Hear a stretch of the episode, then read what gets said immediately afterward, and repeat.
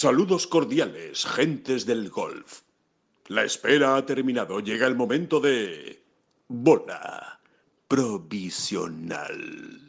Tremenda la resaca que nos deja el fin de semana, todo lo que ha ocurrido en el torneo del Farmers, eh, en esa pelea eh, fantástica de Ram remontando, metiéndose en, el domingo con opciones de ganar, con la victoria de Mashoma, su séptimo puesto, todo lo que ha ocurrido en Dubai que ha sido impresionante, el torneo, el desenlace en el Dubai de Ser Classic con Rory McIlroy, la batalla contra los jugadores de Leaf, ese mano a mano eh, fantástico con Patty Reed, y bueno, los españoles, en fin, la verdad es que hay muchísimo que comentar de los torneos que nos deja este eh, fin de semana y, por supuesto eh, les vamos también a dar un par de noticias, un par de noticias que eh, no se saben, que no se conocen y que tienen que ver con torneos en España del circuito europeo. Son buenas noticias, al menos las que nos llegan a nosotros son bastante buenas y se las vamos a contar aquí en esta bola provisional. Empezamos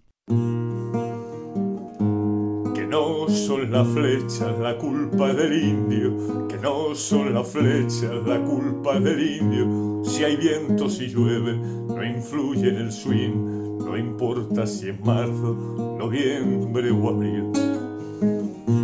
La culpa del indio, la culpa del indio, la culpa del indio, la culpa del indio. thank you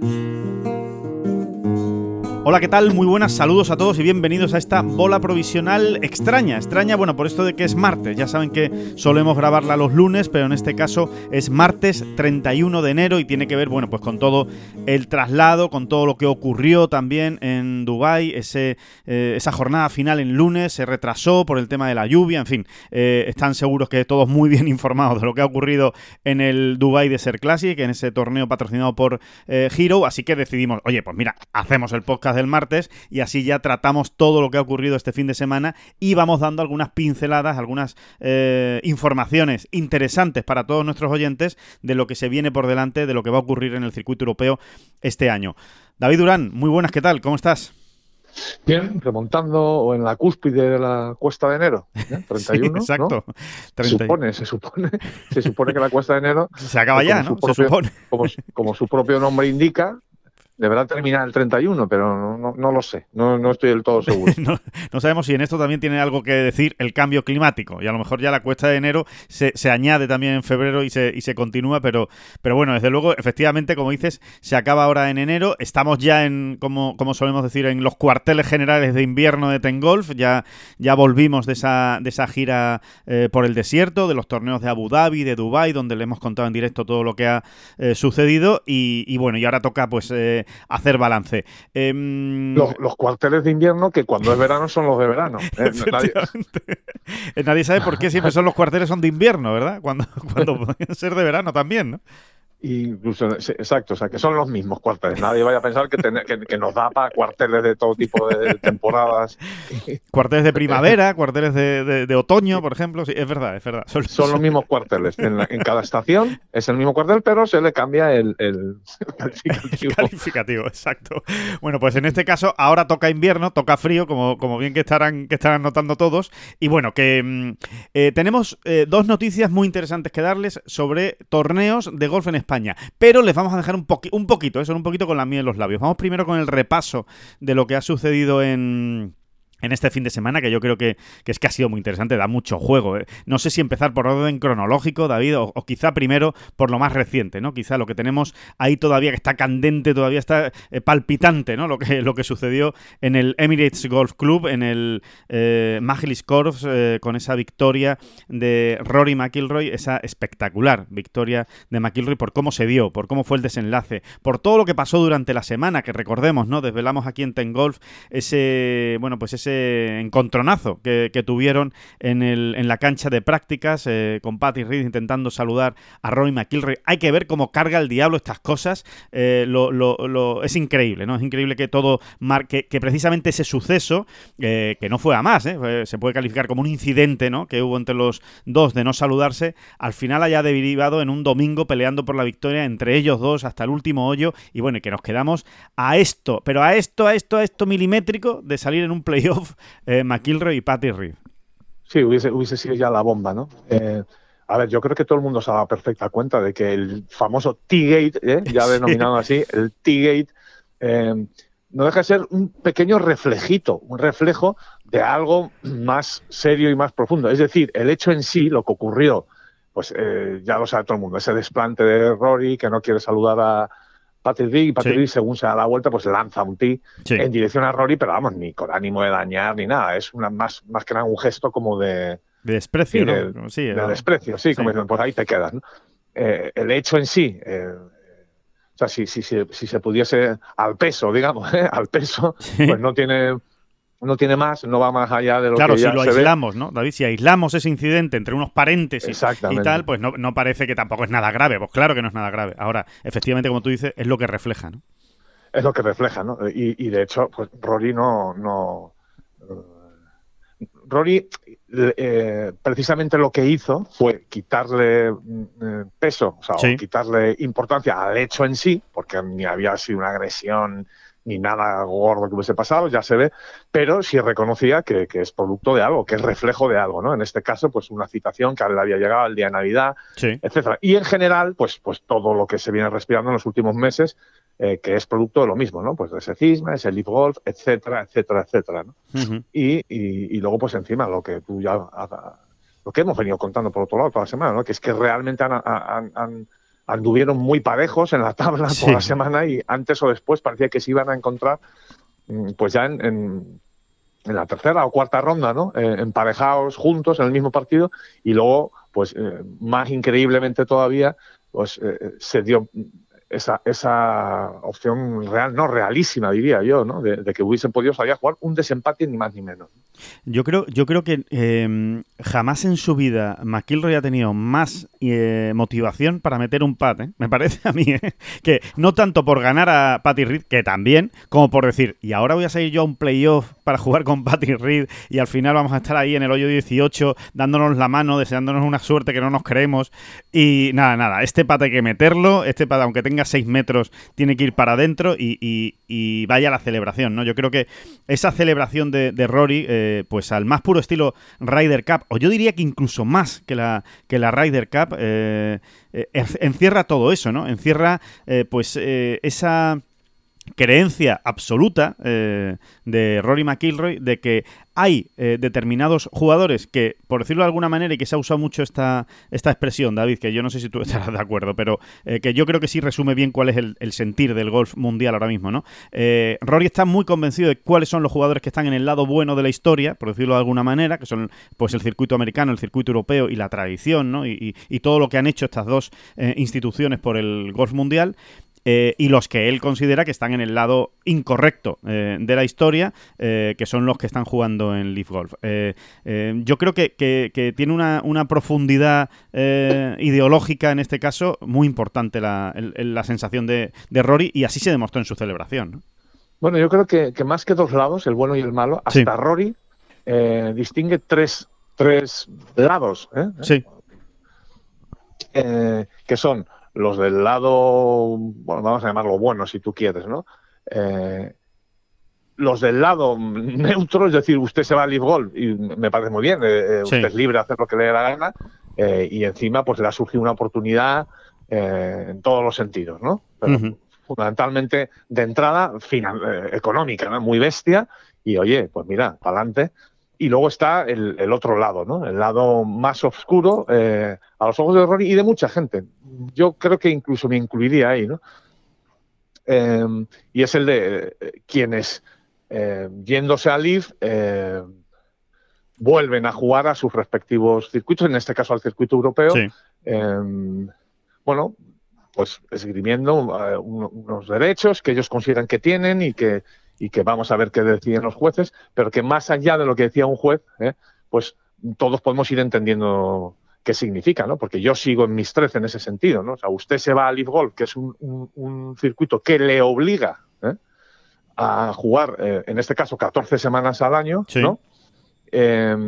Y, y ahora pretende esgrimir precisamente eso, ¿no? Para jugar, en, el, en este caso en el circuito europeo, que, que, por qué ellos no son libres de jugar donde quieran, cuando realmente a donde se han ido es a un sitio que les impide jugar donde ellos quisieran esas 14 semanas al año, ¿no?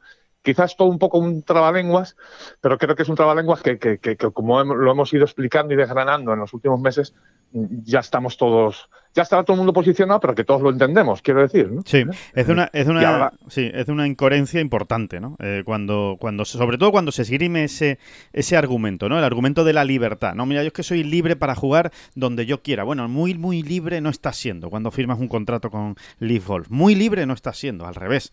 Eh, te estás obligando a jugar esas 14 semanas, porque recordemos que nadie se, que nadie se olvide que, que el no te deja. O sea, que si tú de repente en la primera semana de Mayacoba dices, oye, que eh, Greg, Greg, a Greg Norman, eh, que esta semana en lugar de jugar en Mayacoba me voy a ir a jugar mejor a, mm, a Singapur, que es que me apetece mucho ese torneo porque me encanta el campo, porque tengo familia allí y tengo muchas ganas de jugar. O un, o, un, o un programa millonario, que es que me ha invitado el sultán de Brunei, ¿no? Y me, y me, da 50 millones de dólares y voy a jugar esta semana, por ejemplo, ¿no? Por, ejemplo. sí, sí, sí. por poner por poner un ejemplo casi caricatura, ¿no? Sí, Pero, sí, bueno, sí. Y entonces Greg Norman te va a decir que no, no, no, mira, no. Tú has firmado un contrato y tú tienes que jugar aquí los 14 torneos eh, a los que te obliga eh, Leaf Gold, ¿no? Con lo cual que después, en aras de la libertad, digan yo juego en Dubai porque eh, quiero ser un jugador libre que juegue donde quiera, pues mira, no, no. Hay una incoherencia ahí palpable y manifiesta, ¿no? Y, y a eso se le añade el hecho de eh, que yo sigo pensando que es una eh, competencia desleal. Eh, ¿que, ¿que, es legítimo? Sí. ¿Que legalmente hasta hoy lo pueden hacer? Vamos a ver qué pasa con la eh, reclamación judicial, esa famosa reclamación judicial que tendrá lugar del 6 al 11 de febrero, por lo menos la vista y, las declaraciones, los testigos y la presentación de documentación. Pues sí, hasta hoy, hasta que un juez o eh, una autoridad no diga lo contrario, es ilegal lo que están haciendo. Ahora, eh, estamos ya en, el, en, otros terrenos, como estamos en el terreno de, pues eso, esa competencia desleal, eh, si moralmente o éticamente es lo mejor del mundo, y de hecho, como tú bien decías, David, hay jugadores pues que efectivamente a los que eh, seguramente pues del, desde el punto de vista ético se han ido a Leaf Golf y no les parece bien volver, y no vuelven, y no están jugando en, en los torneos del circuito europeo, que por supuesto, e insisto, porque eh, para mí eso también es muy importante, no juegan cualquier torneo del circuito europeo, sino que juegan los que más dinero reparten, los que más puntos reparten y por lo tanto dejando fuera pues a muchos jugadores que solo tienen el circuito europeo, que se lo han ganado, ya sea a través de la escuela o a través del Challenge Tour y que no pueden entrar en estos torneos porque hay 6, 7, 8 plazas que están ocupadas por estos señores. A mí eso... Y que por otro, y que por otro lado, de, eh, dentro de, bueno, pues este, de este clima ciertamente tenso en, por momentos, sí. eh, no deja de ir todo por unos cauces bastante normales. O sea, vamos a decir las cosas como sí, son. ¿eh? O sea, sí, sí. Quiero decir que al final hay una frase una vez más de Rory McIlroy que a mí me ha gustado mucho, que ha dicho esta semana, y, y es que, eh, pues hablando de cuando Patrick Reed le fue a dar la mano y tal, eh, Rory decía, eh, lo, eh, lo, que no puede ser es que él, en este caso Patrick Reed, piense que, que, no ha pasado nada, que todo sigue siendo igual. Claro. Y es que eso, es, eso, eso hay que entenderlo realmente. O sea, porque además, insisto, o sea, los cauces por los que se está llevando todo y por los que los cauces por los que estos jugadores siguen yendo a jugar torneos del circuito europeo, porque de momento un juez les dio la razón el pasado verano, ¿eh? o, o, lo permitió, eh, están siendo, vamos, relativamente normales. Ah, la tensión hay, porque han ocurrido cosas y eso no se puede obviar, ¿no? Que claro. es a lo que se refería a McIlroy, ¿no? Sí, sí, sí, sí. Cosas que no se pueden obviar, pues,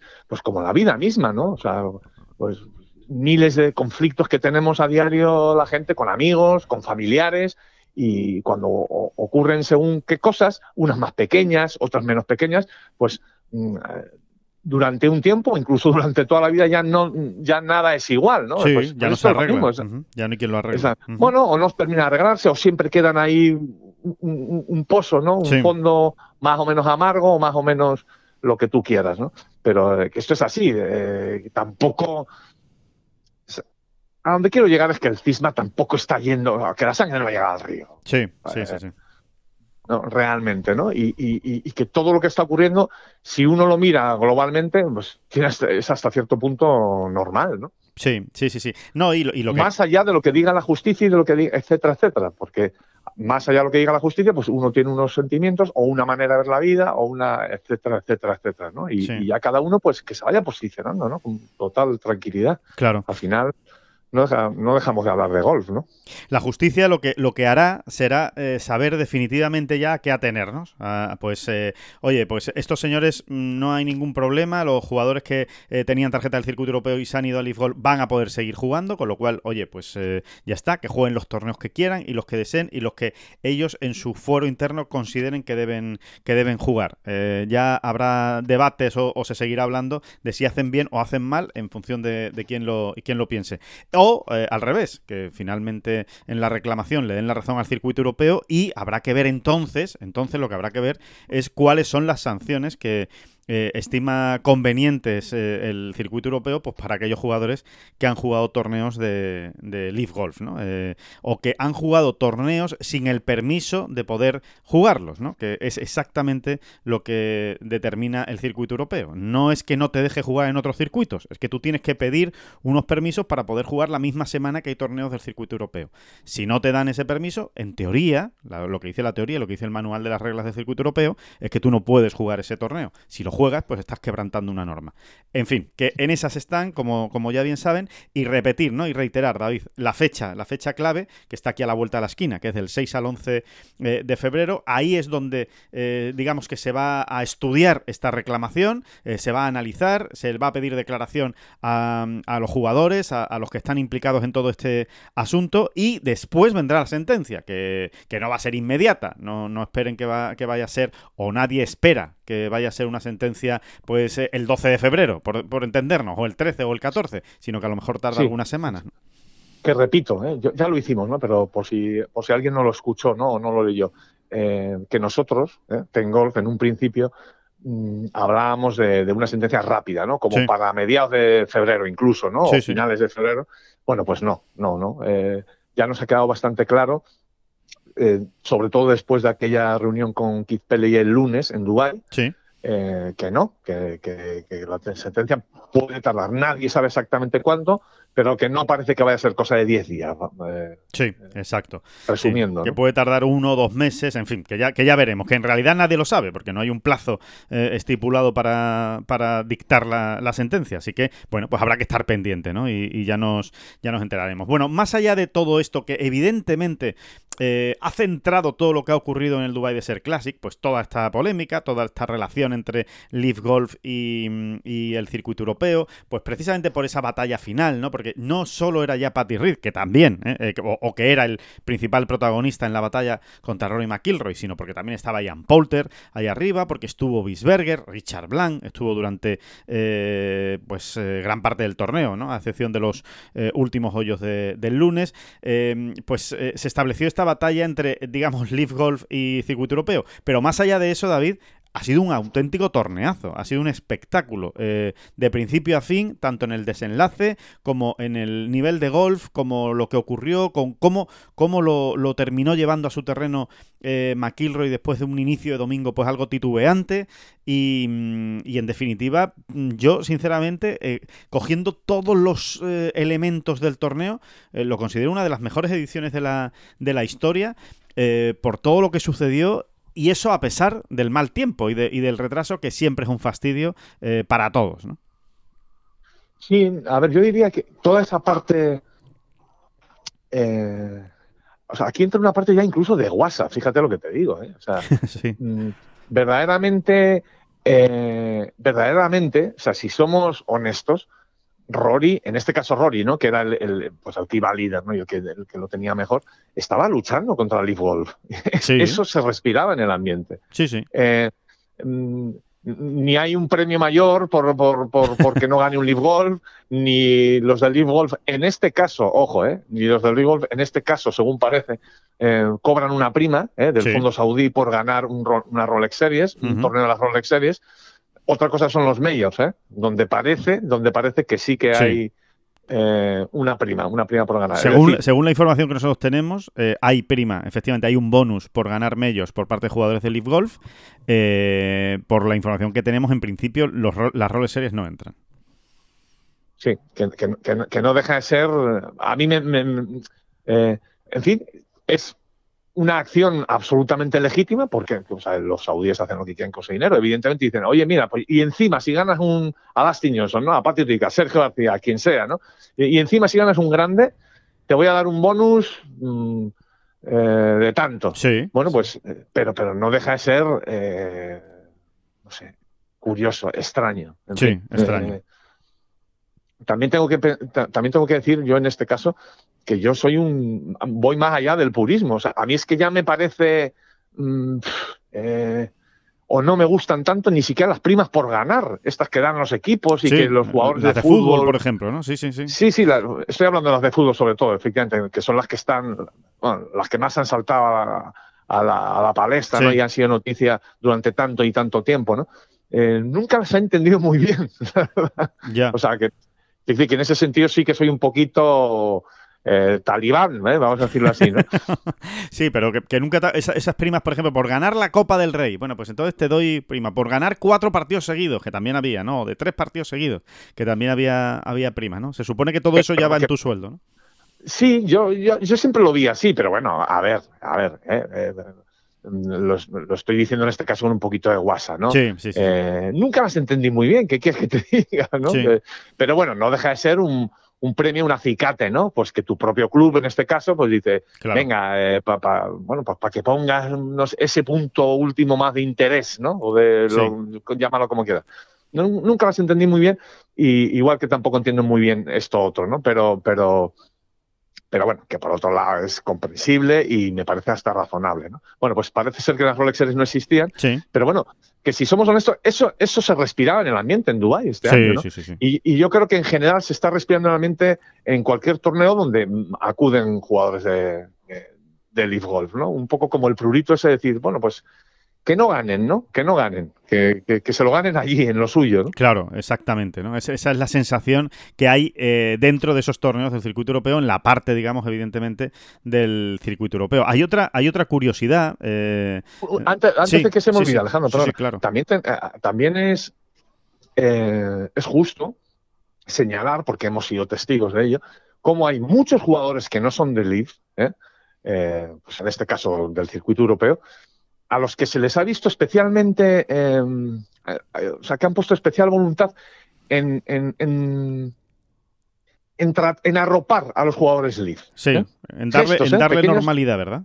Sí, exactamente. Esto también hay que decirlo, es muy importante. Es muy importante. Sí. sí, que aquí que, no significa que todos les estén haciendo. O sea, no todos se comportan como Rory.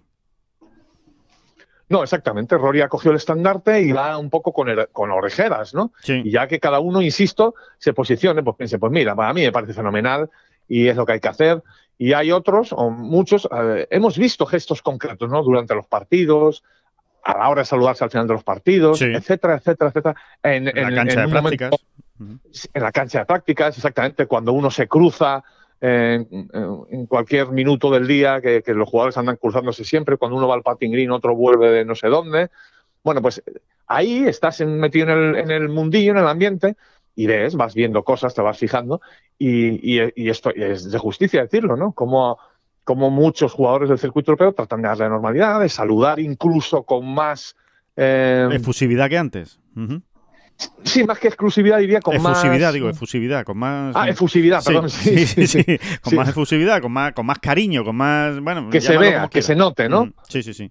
Que se note que, yo, que, yo, que yo no tengo nada contra ti, ¿no? Más o menos, es lo que se podría decir. Sí, de igual manera, esto sí que me parece un poquito más subjetivo, pero mm, más que por cosas que hemos visto, por cosas que nos han contado, de igual manera se podría decir que hay jugadores Leaf que, que, lo están, que lo están sintiendo más, ¿no? O sea, que, Mm, van un poquito más apenados, digamos, ¿no? O, que viven la semana un poquito más apretados, ¿no? Un poquito más...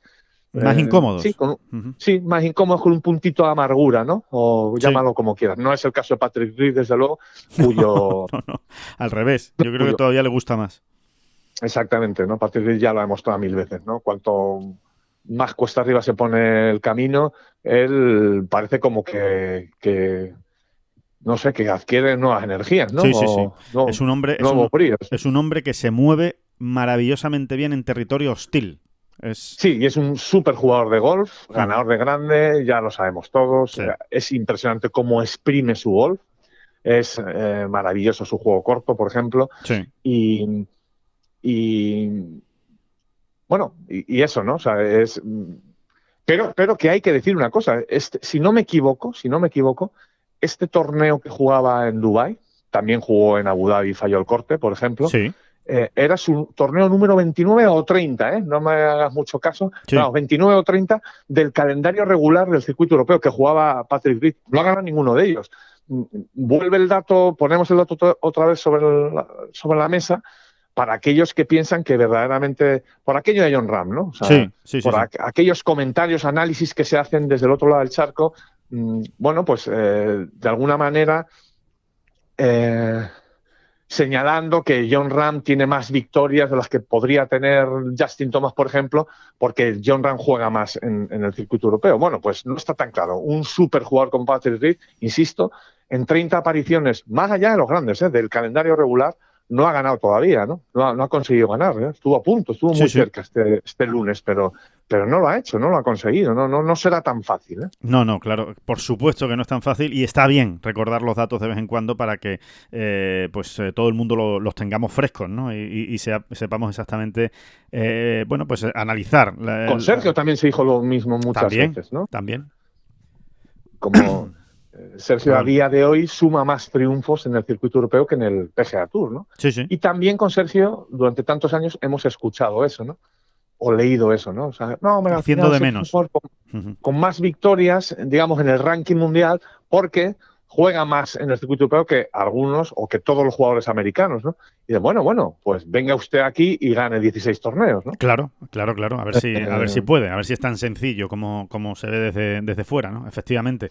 Em, perdón, el eh, Rory McIlroy, bueno, eh, victoria de McIlroy. Em, simplemente por, por, por apuntar el, el, dato, David, es eh, la primera victoria de McIlroy en Rolex Series que también tiene su aquel eh, en torneos de Rolex Series. Y después es la primera vez que gana el primer torneo del año. Eh, el primer torneo que él disputa en el año es la primera vez que lo gana. Durante mucho tiempo, el primer torneo del año de McIlroy fue Abu Dhabi. Ya hemos contado muchas veces la historia de eh, Rory y del Abu Dhabi Golf Club, especialmente antes del Jazz Links, la cantidad de veces que quedó segundo, tercero y que al final no terminaba de ganar el, torneo. Bueno, pues es la primera vez que gana el primer torneo del año que, juega y a mí, a bote pronto, a mí, ¡pum! Lo que, lo que me dispara, digamos, esta, esta victoria de McIlroy es eh, qué bonita va a estar la batalla con John cuando los dos coincidan en el mismo torneo, que va a ser ya la semana que viene, precisamente en el Phoenix Open, en el TPC Scottsdale, porque es que realmente sí da la sensación de que McIlroy y Ram están un escalón eh, por encima del resto a día de hoy, ahora mismo. ¿eh?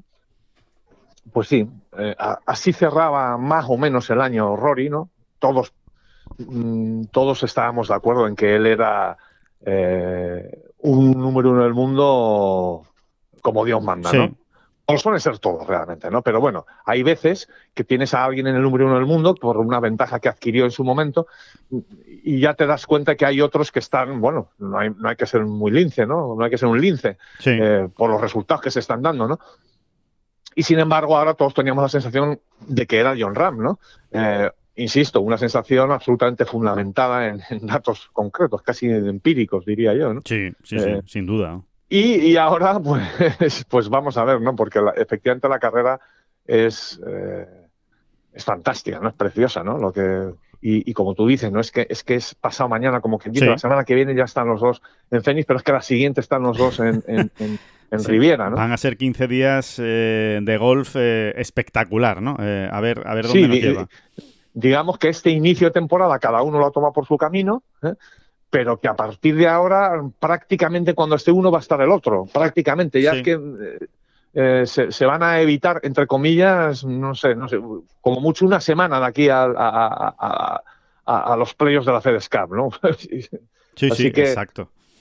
Eh, va a ser va a ser muy bonito, ¿no? Lo que viene por delante. Por cierto, todos los que se vayan incorporando, claro, Claro, claro, claro, exacto, exacto. Por cierto, no, un, detalle, David, eh, estabas hablando precisamente de lo de, eh, bueno, pues eso, ¿no? Los números de Patty Reed, lo difícil que es ganar en Europa, lo de vamos a respetar las victorias de, bueno, pues de jugadores como John Rand, del propio McIlroy o de Sergio García en el circuito europeo. Bueno, en el capítulo de chorradas o tonterías o imbecilidades que, que se dicen de vez en cuando, eh, quiero meter y quiero aquí comentar, eh, David, la de un, bueno, un, prestigioso, bueno, sí, sí, un prestigioso, un, famoso, vamos a decirlo en famoso, eh, analista norteamericano, Brandel Chambly, no es la primera vez que sale en este podcast y, que, y que hablamos sobre, sobre él, que recientemente, creo que hace un par de días, hace dos o tres días, cuando, cuando acabó el Farmers Insurance Open, tuvo la brillante ocurrencia de, de decir que mm, que a su juicio, desde su punto de vista, eh, a John, Ram eh, necesita mejorar eh, con su juego de hierros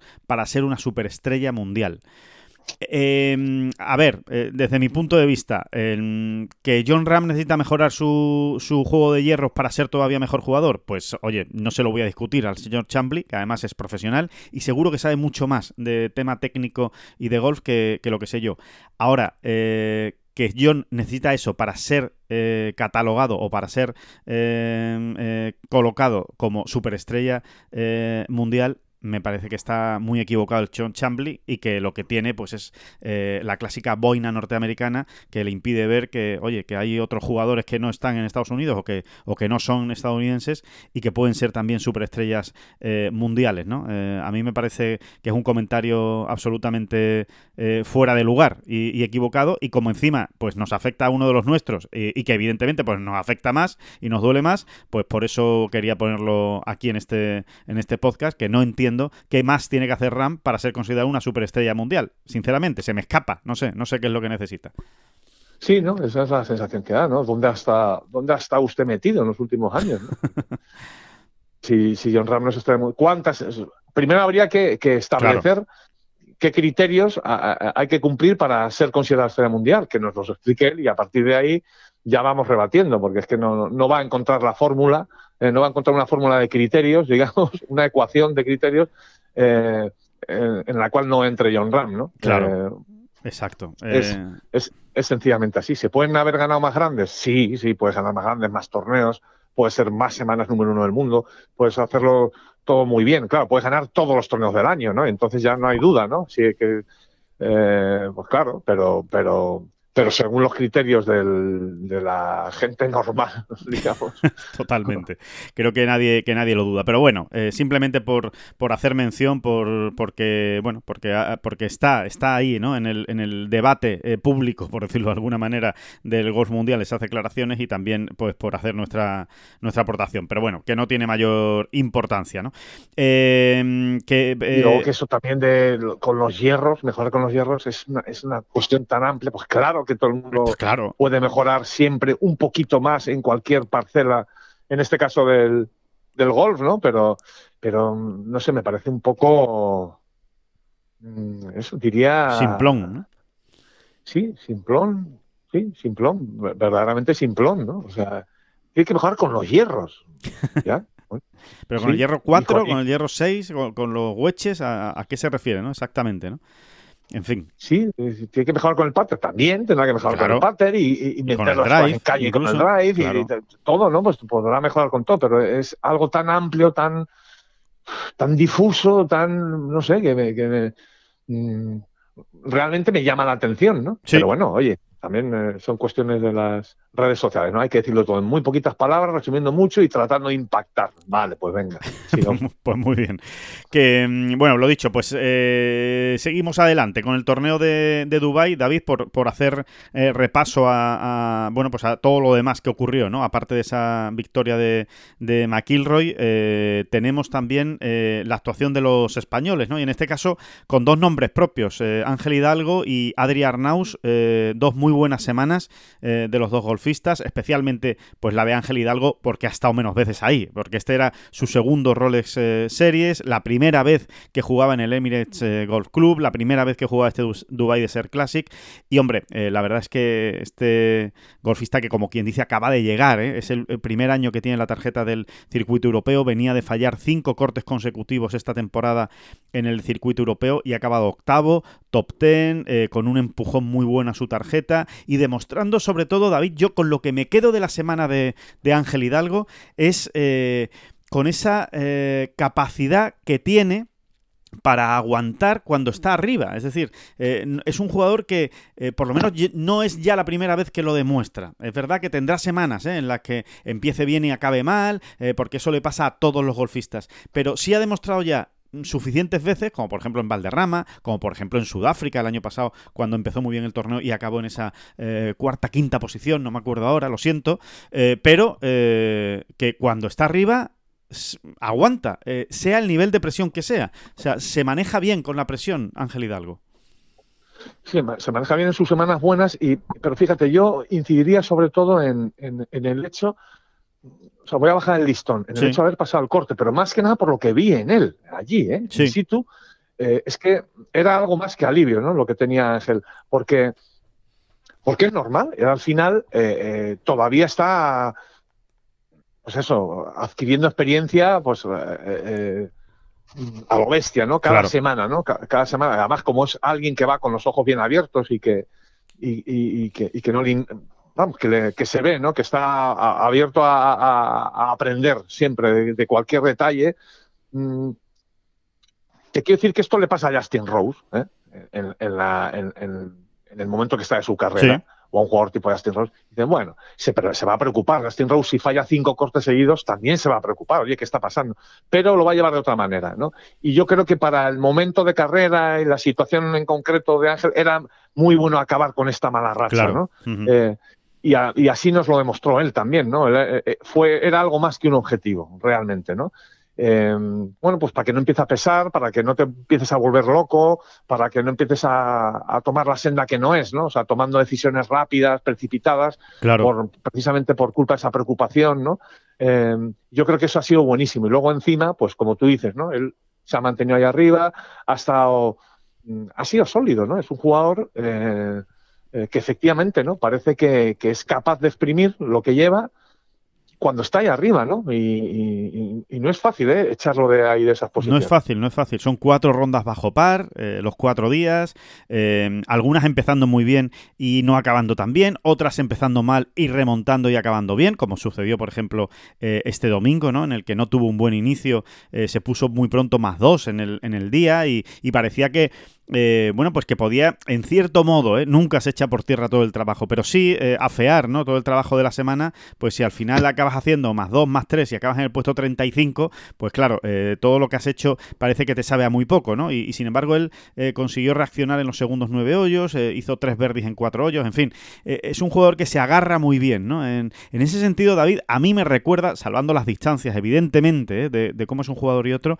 me recuerda mucho a Patty Reed en ese sentido, ¿no? Es, es un jugador que sabe exprimir su golf al máximo, que no es el máximo pegador ni lo va a ser nunca, pero ahí está trabajando para intentar mejorar también en ese, en ese aspecto, ¿no? Trabajando con Diego Suazo, por cierto, toda la parte eh, física, ¿no? De, su, de su golf y, que, que sabe y que después compite muy bien, pelea muy bien eh, y, saca mucho Verdi, ¿no? De, situaciones que no parecen tan francas de Verdi como, como en otros jugadores, Sí, y luego, bueno, pues, pues eh, también vas detectando algunas cosas, en este caso muy, muy positivas, ¿no? Y es, eh, bueno, pues acabas de señalar algo muy concreto, ¿no? No es un gran pegador ni lo va a ser nunca.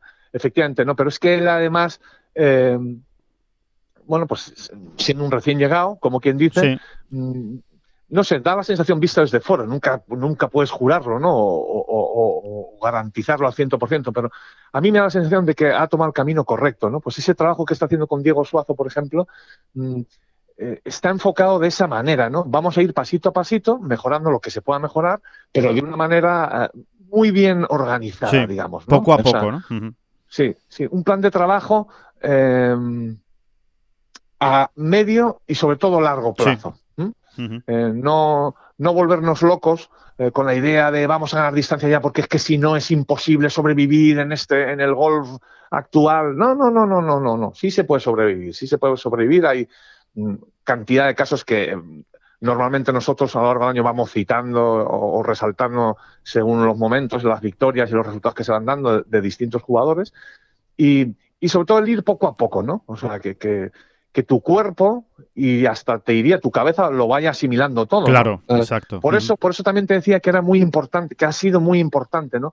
Que él pase este corte, se haya sentido bien, se haya sentido competitivo, en, en Dubái, porque de alguna manera refuerza todo esto otro, ¿no? Que, yo, personalmente, ¿no? Y yo creo que muchísima gente piensa que es el camino más correcto, ¿no? El, el que hay que tomar, ¿no? El de ir poco a poco. ¿no?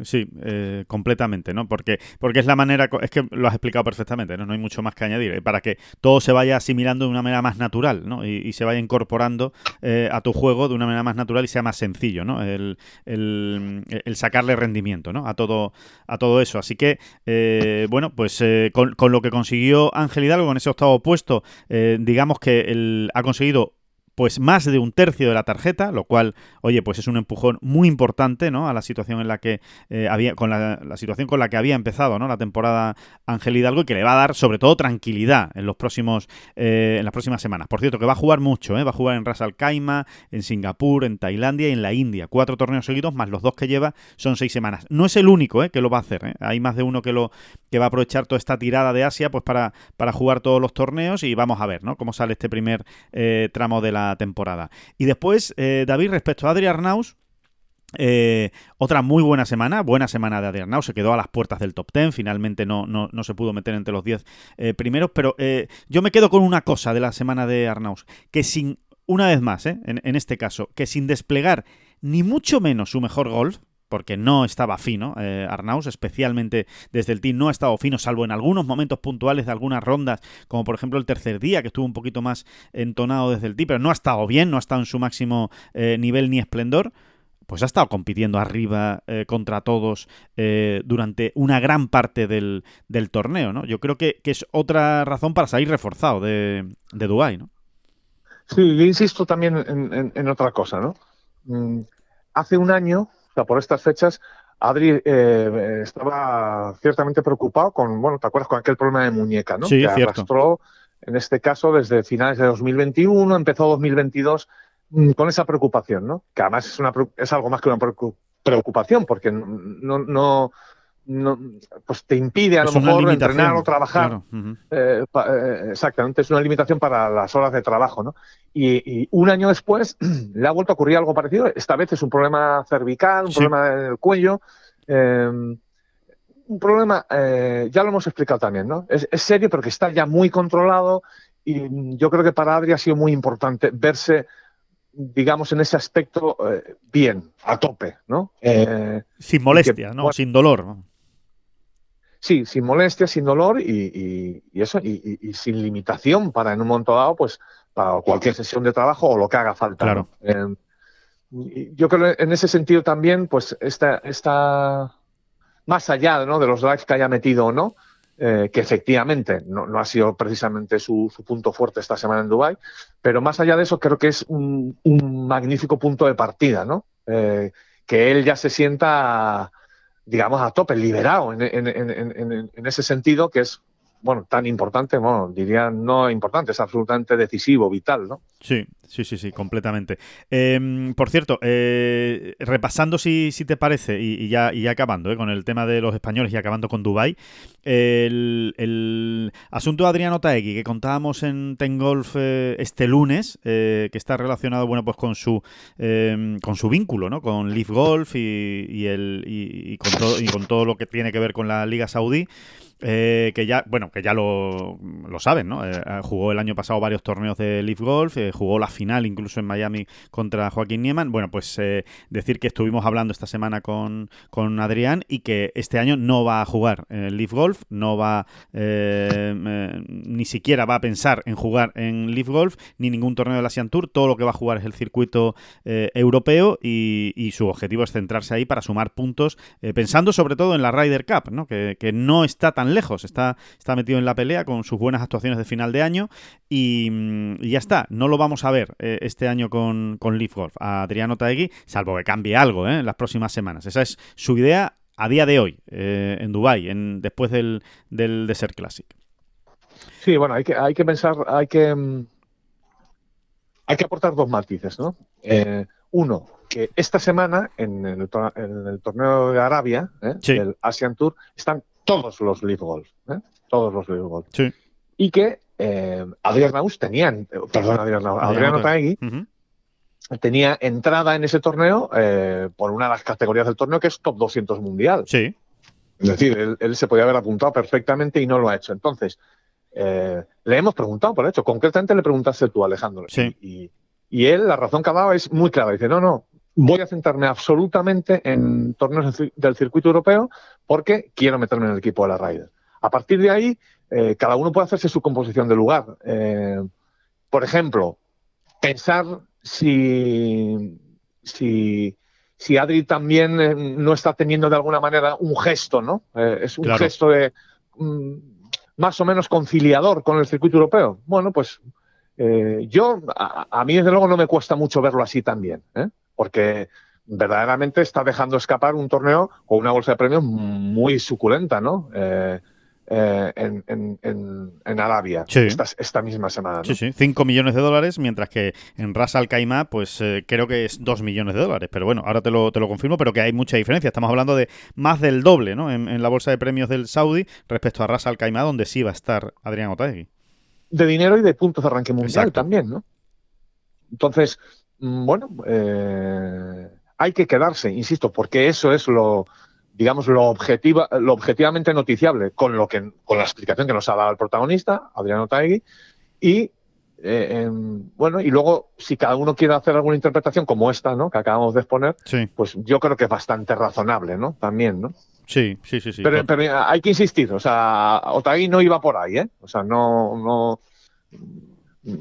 en su explicación no, no iba añadido todo esto. Sí, no, no, no, él, ni habló, ni habló siquiera del, del, conflicto ¿no? que mantiene ahora mismo, de esa reclamación judicial que mantiene con el circuito europeo, sino que simplemente, oye, eh, ha empezado bien el año Ryder, digamos, ¿no? El proceso de clasificación para Ryder Cup, él se ve ahí con opciones de meterse en el equipo y, quiere eh, exprimir todas sus oportunidades y, y, poner toda la carne en el asador en ese tema. Esa es eh, su explicación. hay otros, David, hay otros que por supuesto están también en su derecho de pensar lo que quieren eh, que es más mal pensados que dirán, nah, este no está en Leaf Golf porque no ha entrado en ninguno de los dos equipos. Si hubiera entrado en algún equipo, pues seguro que estaría en Leaf Golf. Bueno, pues también está en el derecho de pensar quien quiera eso. Eh, nosotros decimos lo que nos ha contado eh, Adriano Taegui y que para jugar en Saudí no tenía que estar en ningún equipo de Leaf Golf. O sea, eso sí que ha sido una decisión personal. Podría estar jugando perfectamente el torneo de Saudí, aunque no esté en un equipo de, de Leaf Golf y, no habría pasado nada. Y sin embargo, ha decidido jugar, jugar aquí. Así que, nada, confirmar David, lo que decíamos. Dos millones de dólares es lo que tiene Ras Al y 5 millones eh, lo que tiene el, torneo del Saudi, ¿no? O sea que la diferencia es importante. También lo que tú decías, ¿no? Incluso desde el punto de vista del, del ranking mundial, ¿no? Así que, bueno, ese es el, repaso a, todo lo que ha ocurrido, digamos, en, en, el, en Dubái, que como ven ha dado muchísimo juego, ¿eh? muchísimo. Eh, vamos, eh, si te parece, David, repasamos también lo que ocurrió en el Farmers, que nos queda ya un poco más lejos, ¿no? Estamos a martes y, claro, acabó el torneo el sábado y da la sensación como que eh, fue casi hace dos semanas, ¿no? el final del, del, Farmers. Pero, pero bueno, sí, por lo menos yo creo que, la, que, las pinceladas merecen la pena darlas, ¿no? Victoria de, de Max Homa. Eh, y gran semana de nuevo eh, de John Ram, ¿no? Que aunque nos quede evidentemente, ¿no? Ese pozo amargo, igual que le queda a él, pues de haber tenido la opción de ganar el torneo, saliendo el eh, sábado, el último día, a dos golpes de Sam Ryder en el partido estelar, y finalmente acabar en la séptima posición, pues siempre, hombre, te queda ese sabor amargo, pero, pero bueno, otros dirán, David, que se, que se guarde las victorias para, para otras semanas más importantes, sin desmerecer evidentemente el Farmers. Sí, que se las guarde, que no se las guarde, que haga lo que quiera mientras, mientras, mientras siga compitiendo de esta manera feroz, ¿no? Porque hay que ver el torneo de John en, conjunto, ¿no? Que empieza, empieza tropezando, empieza flojo, luego se recupera de qué manera hasta el punto de salir como claro candidato al triunfo en la última ronda. Bueno, a mí me sigue pareciendo impresionante todo lo que está haciendo John. También me gustaría destacar mucho lo que está haciendo Max Homa. Eh, ahora mismo ha ascendido hasta ya, es número 13 del mundo, es su techo ahora mismo y, y, da la sensación de que no lo va a ser, o sea, de que es su techo ahora mismo, ¿no? Pero que mm, Max Homa, que a lo mejor hace X meses, ¿no? Que cada uno ponga el tiempo que, que considere oportuno. No lo considerábamos un jugador, bueno, pues para pelearse mm, por el top 5 mundial o incluso el top 10, pues ahora como que, que, mucho ojo, ¿no? Evidentemente a Max ya ha ido entrando él en las quinielas y en las ecuaciones de, equipo Ryder, ¿no? Americano, que eso son palabras mayores, ¿no? Porque entrar en un equipo estadounidense en la Ryder Cup, pues prácticamente es eso, ¿no? Es, es ser un, top 15 del mundo, un top, vamos, un top muy alto del mundo, ¿no?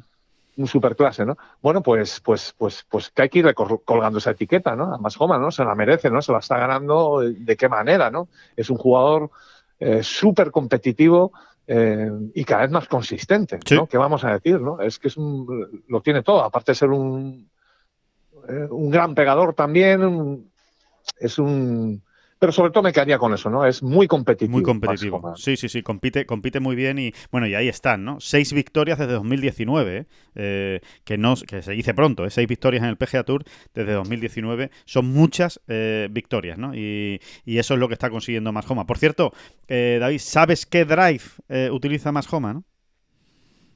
Me lo estoy imaginando, ¿eh? Bueno, la verdad es que no es difícil imaginárselo si uno piensa en cómo ha empezado el año en el PGA Tour en cuanto a ganadores y sus drives porque eh, o sus drivers, ¿no? En este caso, porque es absolutamente impresionante. Efectivamente, eh, eh, utiliza el paradigm de Callaway, el nuevo paradigm de, de, Callaway que no deja de ganar en el circuito americano.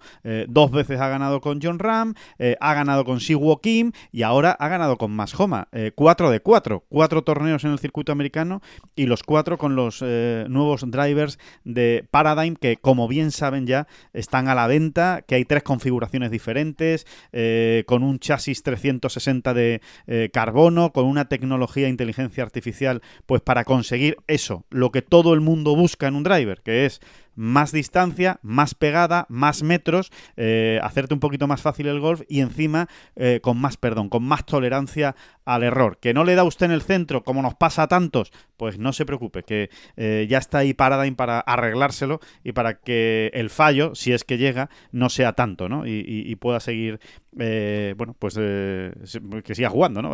que no pierda usted la bola, ¿no? Como también nos pasa tanto, ¿no? O sea que, en definitiva, que otra demostración ¿no? de lo bien que están funcionando en este inicio del año los nuevos productos de, de Callaway, esa nueva familia de Paradigm que ya está en el mercado. ¿eh? Acérquense a la tienda, pueden echarle un vistazo. Además, físicamente son realmente muy bonitos los, nuevos drivers de, de Callaway que mm, vamos con lo que hemos tenido aquí esperando a, nuestros señores hasta, hasta el final, a nuestros oyentes en este caso, ¿no? Em, eh, las noticias que les tenemos que dar, que además son eh, noticias buenas, eh, interesantes, que tienen que ver con España, torneos de golf del circuito europeo y lo que va a ocurrir este año en 2023. Como todos ustedes sabrán, el año pasado tuvimos esa eh, bueno pues esa tirada no por decirlo de alguna manera esa racha de tres torneos consecutivos en, en España eh, que fueron pues el Open de España en Madrid en el Club de Campo después se jugó el Estrella Damas Andalucía Masters en Valderrama y por último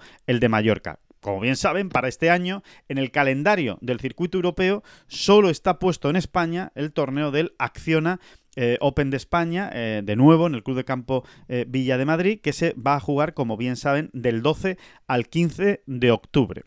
Bueno, pues, ¿qué es lo que va a ocurrir con los torneos en España? ¿Va a haber algún torneo más en España? ¿Se va a sustituir el torneo de Valderrama por otro? ¿Lo perdemos? ¿Qué va a pasar con Mallorca? Bueno, pues la noticia, David, que podemos dar a esta hora, en este podcast, en esta bola provisional de martes 31 de enero, es que sí, sí va a haber eh, torneo eh, en España en sustitución de Valderrama. Se está trabajando para ello, está casi a punto de, cerrarse y en breve se podría eh, anunciar ese torneo que va a ser esa misma semana de Valderrama, es decir, una semana después del Open de España, del 19 al 22 de octubre. Habrá un segundo torneo en España y solo queda por dilucidar, por definir, por decidir la sede donde se va a jugar ese torneo.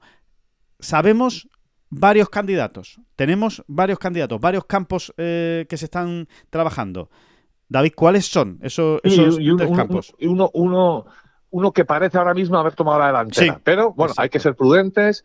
Eh, por otro lado, eh, si todo va como pensamos, se, va, se, va, a conocer en breve, se va a hacer oficial la noticia. Pero bueno, para, para ir poniendo a la gente los dientecillos largos. largos, ¿no? Eh, bueno, hay un nombre por encima de los demás ahora mismo en esa carrera, digamos, en esa subasta entre comillas, que es el de Sotogrande, ¿no? Me parece un escenario eh, particularmente atractivo, ¿no? Eh, Maravilloso. Muy interesante, ¿no? Para acoger ese torneo. Real Club de Golf de Sotogrande, muy cerquita de Valderrama. esa es la sede, David, que a día de hoy, ¿no? A esta, a esta hora es la que tiene más opciones o la que está mejor colocada, ¿no? Por, por decirlo de alguna manera.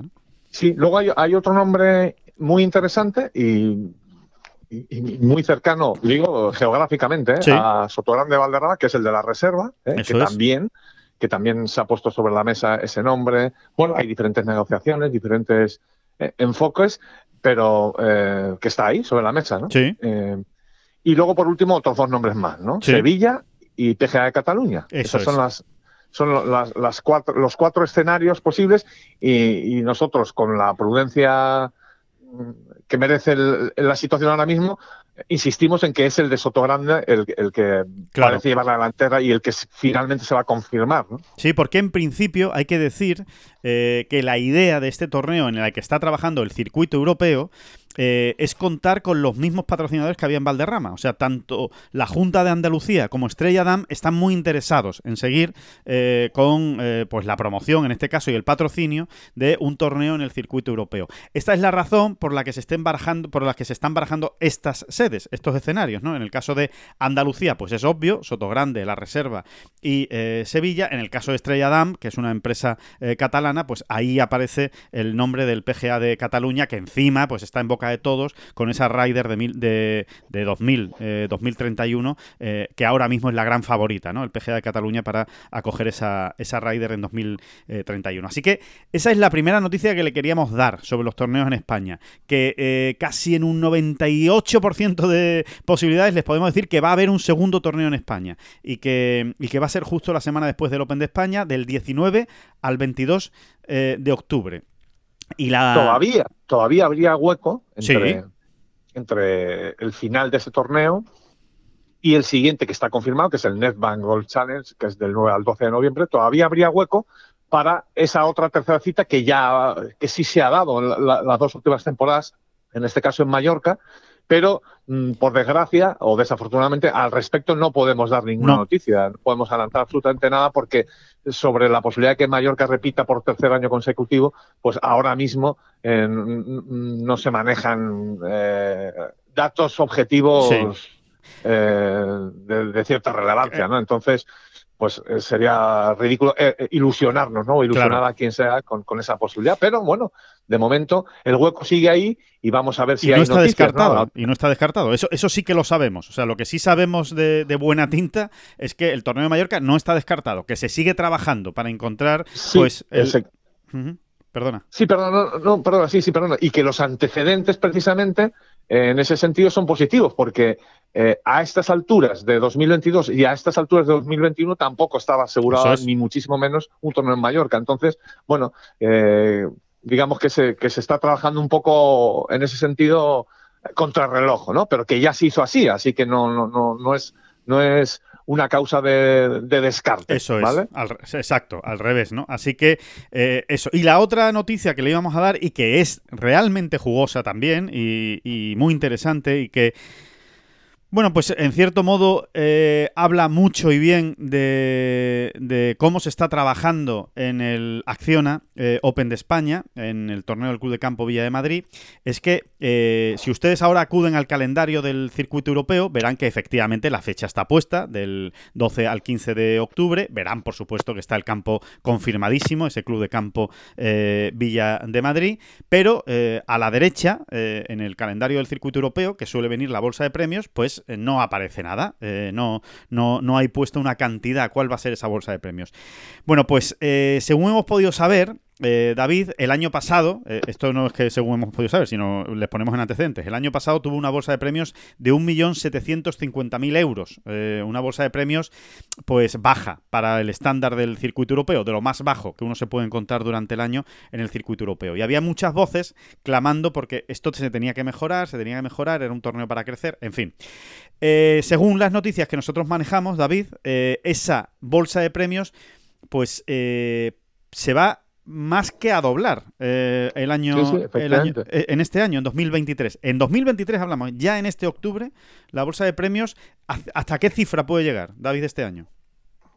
Bueno, pues mira, para darle más emoción, si uno abre, como has dicho tú, el, ahora mismo el calendario del, circuito europeo, el, torneo que viene inmediatamente anterior a esta acción Open de España. Sí. Es el Alfred Tanking Links Championship, que tiene una bolsa de premios de 5 millones de dólares. Sí. Bueno, pues, pues ahí va a estar el asunto. ¿eh? Ahí va a estar el asunto. No va a desentonar lo más mínimo. En cuanto se hagan oficiales las cifras ¿eh? Eso es. y se publiquen, se, editen en ese calendario, pues mm, eso, mm, mm, más del doble de lo que ya tenía, ¿no? en torno a bueno, la cifra que se está manejando es un, en torno a 4,7 millones de, euros, ¿no? Sí, eh, eh, exactamente, ¿no? O sea, eh, eso es lo que se está trabajando. Hay que, hay que decir que se está trabajando para tratar de mm, conseguir más dinero. Por eso no se ha hecho oficial todavía, porque se sigue trabajando recabando, ¿no?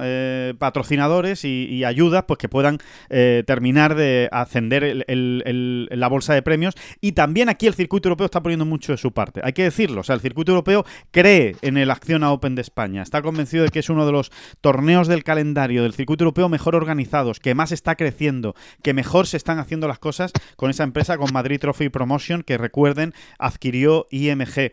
Eh, con lo cual también están dispuestos a echar una mano. Así que no descarten que efectivamente, como dice David, entre 4 y 5 millones de dólares eh, vaya a estar esa bolsa de premios del, de la Acción Open de España y que desde luego pues eh, sería una magnífica noticia y un reconocimiento, ¿no, David, al trabajo que se está haciendo, que lo hemos dicho muchas veces, pero es que es la realidad. Es que en el circuito europeo están encantados con, con el montaje, por decirlo de alguna manera, y la organización del Open de España.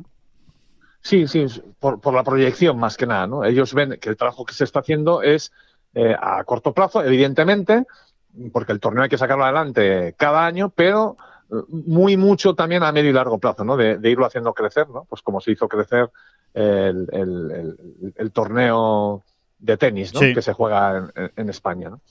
El Madrid, en Madrid, perdón. Sí, el, Madrid Mutua de tenis, ¿no? Que efectivamente pues eh, ha crecido muchísimo y se ha, y se ha consolidado, ¿no? Como una de las grandes citas del, tenis mundial. Así que bueno, pues eh, esas dos grandes noticias les tenemos que dar, ¿no? De, los torneos en España, que, son muy buenas y que ojalá pues pronto se puedan ir confirmando, pero bueno, que sepan que... Y recordar simplemente un punto también, Alejandro, ¿no? Para, bueno, pues afilar un poquillo más los dientes de los aficionados, ¿no?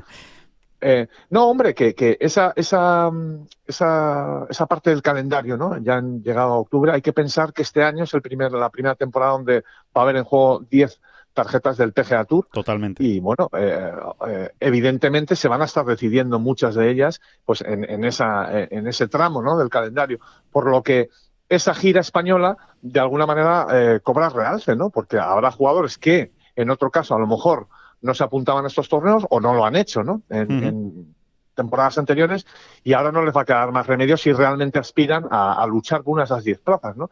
En ese sentido, podemos estar absolutamente seguros de que, de que la nómina de jugadores, tanto en el Open de España como en el siguiente torneo, ya casi, casi, casi confirmado, pues ya veremos si es en Soto Grande o donde sea, pues va a ser eh, todavía más potente, ¿no? Exacto, ¿no? Porque, porque van, van, a estar ahí, ¿no? Digamos, la clase media alta del circuito europeo eh, va a querer estar ahí por esas 10 tarjetas que tú comentabas. Por no hablar, por no hablar de eso otro que ya, de lo que ya hemos también hablado, de, bueno, pues, de jugadores americanos que acaban en agosto eh, digamos, eh, su circuito, claro. el PGA finaliza, y que, pues, gente como Jordan Speed, que ya ha confirmado que el que no piensan estar, evidentemente no pueden estar tanto tiempo sin jugar, eh, y que van, Jordan Speed concretamente dijo, bueno, que iba a aprovechar también para mirar bien qué calendarios había, qué cosas, mm, eh, qué torneos había para, para conocer el mundo, ¿no? Sí, dijo para jugar internacionalmente, ¿no?